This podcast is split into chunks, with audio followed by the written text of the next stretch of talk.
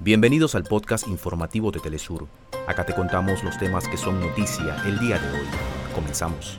El presidente venezolano Nicolás Maduro denunció a Estados Unidos por sus pretensiones de despojar a Venezuela del territorio de la Guayana Esequiba. Asimismo, hizo un llamado de unidad nacional para la defensa de la integridad y soberanía del país.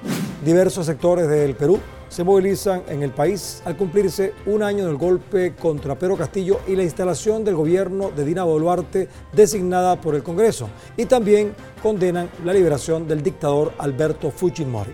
En Estados Unidos, más de 700 trabajadores del diario The Washington Post se van a huelga contra los recortes de personal y el estancamiento de 18 meses en las negociaciones salariales con esa empresa.